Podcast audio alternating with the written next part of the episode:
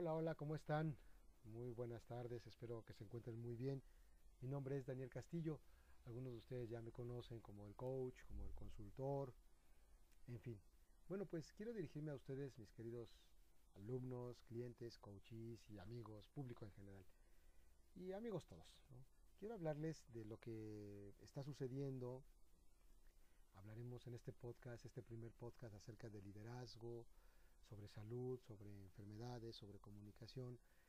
Y bueno, justo quiero entrar de lleno con el tema cuando los que han asistido a nuestras capacitaciones y conferencias, que hemos hablado sobre el trabajo colaborativo, sobre trabajo cooperativo, bueno, pues nos llega esta crisis, esta pandemia que nos obliga a vivir en encierro. Por cierto, ¿cómo lo están pasando? ¿Cómo se sienten? Cómo ven estas medidas, qué opinan. Me gustaría escuchar sus comentarios. Eh, al finalizar, pues háganos, háganos eh, llegar, por favor. Bueno, pues recordarán, les decía, aquellos que han asistido a, nuestras conferencias, que hablamos eh, y cursos, hablamos acerca de un libro muy importante que se llama Seguridad Nacional y Cambio Climático de mi amigo el doctor Tomás Miclo. Bueno, pues no ha pasado mucho tiempo desde entonces para comprobar ahora en carne propia que no podemos seguir viendo los problemas de forma segmentada y aislada. Los temas de cambio climático y salud son temas de seguridad nacional y de cambio. Tenemos, e, e, el hecho de incorporar este contexto social y económico a nuestras decisiones familiares, empresariales, organizacionales, es decir, ver las cosas de una manera mucho más sistémica, propositiva y positiva, es una habilidad de liderazgo y hoy es tiempo de líderes. Justo en estos momentos de crisis y oportunidad vamos a ver de todo. Vamos a ser testigos de distintos comportamientos de nuestros líderes.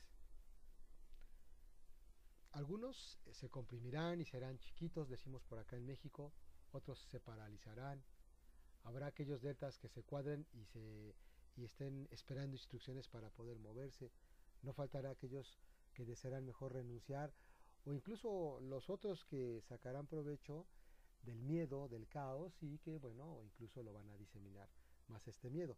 Y bueno, hablar del miedo, pues es, es entendible en estos momentos en el que sentimos que nuestros familiares, nosotros mismos, estamos siendo amenazados. El miedo es una emoción no tan difícil de detonar. Y bueno, si a esto le agregamos la constante lluvia de información, televisión, radio, permanentemente. Hace un instante estaba escuchando un segmento que denominaron especial coronavirus, como si fuera un especial del Papa. Y bueno, pues si a esto le agregan además las redes sociales, bueno, pues evidentemente eh, nuestra la está siendo estimulada y pues podemos entrar en pánico. Yo aquí quisiera hacer un apunte como comunicólogo.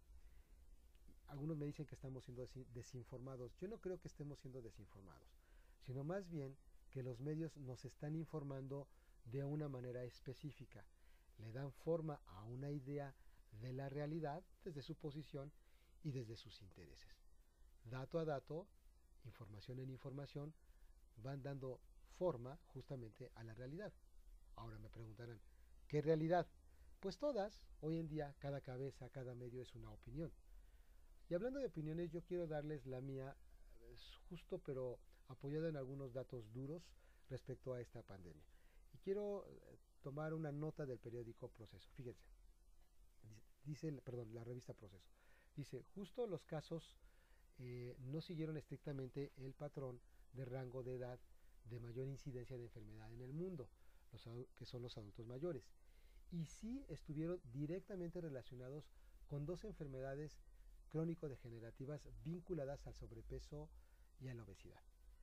Nos dice el proceso que la primera defunción fue de un hombre de 41 años con diabetes, quien estuvo internado en el Instituto Nacional de Enfermedades Respiratorias, el INER, aquí en la Ciudad de México, y falleció el 18 de marzo. La, Secretaría de Salud Federal informó que murió a consecuencia del agravamiento de su condición por la diabetes. La misma revista Proceso señala que al día siguiente, el 19 de marzo, se informó de la segunda defunción en Durango de un hombre de 78 años con varios años de padecer hipertensión arterial y el 3 de marzo había llegado de un viaje de los Estados Unidos, de California, sin presentar síntomas. La tercera muerte se anunció el 23 de marzo y la víctima presentó características muy similares. Un hombre de más de 50 años que padecía diabetes y obesidad y vivía en el estado de Jalisco. El cuarto fallecido, originario de la Ciudad de México, tenía 71 años y padecía diabetes e insuficiencia renal. El quinto deceso, según el portal Radio Fórmula, corresponde a una mujer de 61 años que viajó a España. De acuerdo con su hija, la mujer viajó de España y regresó el 17 de marzo a México. Un día después comenzó a presentar síntomas de COVID-19 y murió este lunes 23 de marzo a las 5.30 de la tarde. Desafortunadamente, como antecedente de riesgo, la señora padecía diabetes y mieloma múltiple. Quiero señalar algo que dice la OCDE acerca de esta epidemia. Y dice que el sobrepeso y la obesidad ocasionarán en México la pérdida anual de 5.3 puntos porcentuales del Producto Interno Bruto entre el 2020 y 2050. O sea, e-, es una afectación en la productividad y en la economía de México. Por otro lado, eh, el, doctor Olet Stempa, Stempa sí, es un especialista endocrinólogo por la UNAM, nos dice que la diabetes es la primera causa de muerte en México. Desde noviembre del 17, de 2017, es una emergencia epidemiológica en el país. Más de 100.000 muertes al año por esta enfermedad. Aproximadamente 15 millones de mexicanos la padecen. La mitad no sabe que la padece. Solo el 25% de las personas que padecen diabetes están bien controladas. Existen 193 millones de personas con diabetes en todo el mundo.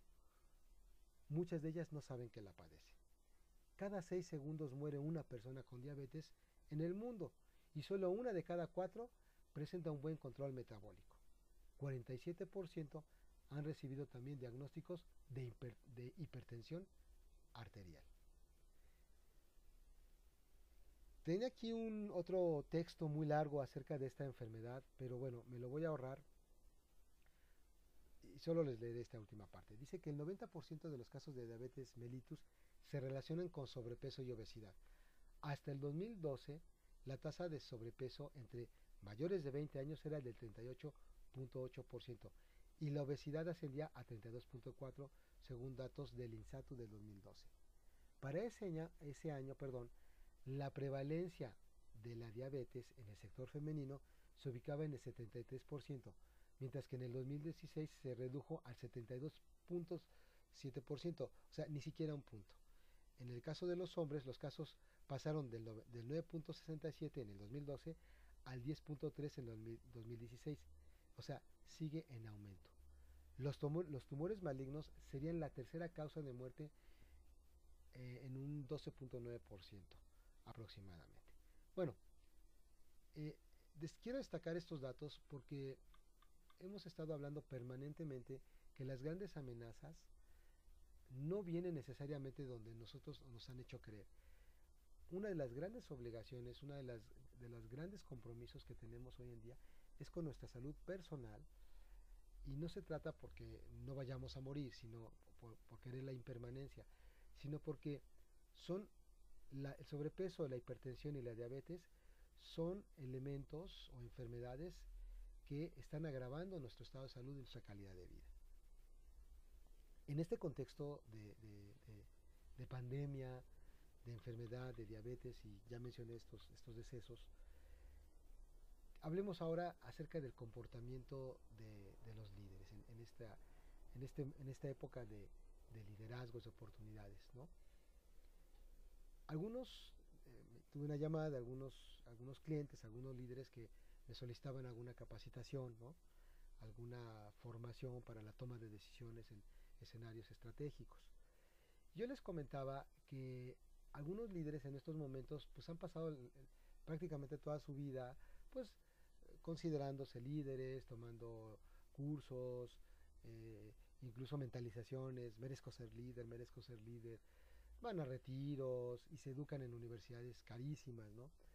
Pero yo les comento que justo como en este instante que se presenta la oportunidad para tomar ese liderazgo, en ocasiones pues no más no, no se les da y se pasman y entran en pánico y se quedan cortos, se quedan a deber.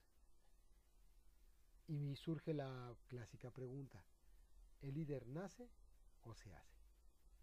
A veces las crisis, como la que estamos pasando, puede detonar lo mejor del líder que tiene uno dentro o pueden apagarlo. En ocasiones surgen los liderazgos en los lugares en las personas que menos nos imaginamos. Existen diferentes enfoques que se encargan de estudiar, diferentes posturas teóricas que estudian este comportamiento de liderazgo. Algunos son de la escuela conductual, otros le llaman transaccional, y existen por lo menos cuatro o cinco de los más importantes. Quiero uh, apuntar este podcast y hablarles del enfoque de rasgos. Esta escuela que comprende su mayor auge entre los años 20 y los 50 resurge ahora en los 90 dentro de la denominada teoría del gran nombre. Este enfoque o escuela propone que el liderazgo es un rasgo, es decir, es una cierta característica estable de las personas, o sea, rasgos que diferencian a aquellas que pueden considerarse líderes de aquellas que no lo son. Estas teorías de la personalidad proponen específicamente que el liderazgo es un rasgo una característica propia de una conducta que hace que una persona se comporte, de, determinada forma. Por ejemplo, la autoconfianza, la energía, el positivismo, se trata esencialmente de capacidades físicas y conscientes. En el inicio de los estudios de liderazgo se pensaba que la posesión de estos atributos diferenciaba a los líderes de aquellos que no lo eran. En los años 50, en los Estados Unidos, se revisaron 124 estudios que analizaron los atributos de los líderes de aquella época y los rasgos que se obtuvieron fueron inteligencia, estar atentos a las necesidades de los demás, entendimiento de las tareas, iniciativa, persistencia para manejar los problemas, autoconfianza y deseo de aceptar una posición de poder. En aquel entonces se pensaba que estos rasgos eran universales y era lo que hacían lo que hacían los líderes. Bueno, ahora quiero que se imaginen ese contexto, aquella época Estados Unidos en los años 50 viene de una guerra, es la posguerra, hay una circunstancia de muerte, de dolor, de reorganización, incluso algunos dicen de olvido. Si bien esa circunstancia de posguerra es muy distinta, afortunadamente, a la que estamos viviendo ahora, gracias a Dios, quiero retomar algunos de los rasgos de ese liderazgo, que creo que nos pueden ser muy útiles para afrontar esta crisis. Y quiero de, eh, retomar el aspecto, el rasgo de la inteligencia. Creo que tenemos que aprender, ser inteligentes en estos momentos. Estar atentos a las necesidades de los demás y no cometer estas locuras, como esos chistes que hoy hay, esos memes maravillosos, ¿no? De que esa escasez, esa, esa compulsión por llenar los coches, los, carritos, perdón, de papel de baño, ¿no? Creo que tenemos que ser más atentos a las necesidades de los demás, ¿no? Entendimiento de las tareas. Tenemos que entender qué es lo que tenemos que hacer y lo que no tenemos que hacer tener aquellas iniciativas, pocas o grandes, que nos puedan permitir vivir mejor esta condición. Y una persistencia para manejar los problemas, y una, sobre todo una gran, gran confianza. Justo en los años 90, Bernard Bass, en su manual Liderazgo Transaccional a Liderazgo Transformacional, compartiendo la visión, así le llama su manual, señala que el rasgo neurótico no es un buen rasgo pues de un líder, más bien la autoestima y la autoconfianza hace del líder una persona o un líder mucho más eficiente y justo esa eficiencia, esa confianza pues disminuye su neurosis. Al parecer, saber llevar nuestra neurosis, nuestro estrés es un rasgo de liderazgo. En fin, a todos ustedes quiero decirles que estamos pasando una nueva crisis y que como en algunos ya les he comentado, pues también tuve yo la oportunidad o la circunstancia que se me presentó en el 85 y pues vi a, mi vecino, al, señor de la imprenta de lado, ¿no?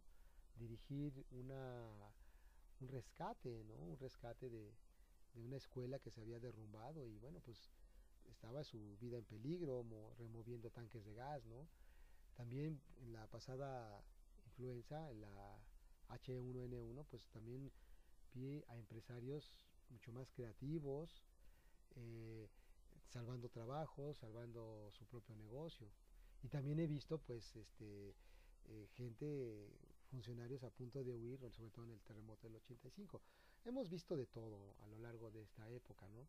Sin contar las innumerables crisis que al parecer ya nos estamos acostumbrando. Y quiero decirles que estoy convencido que vamos a salir, vamos a salir de esta también, ¿no?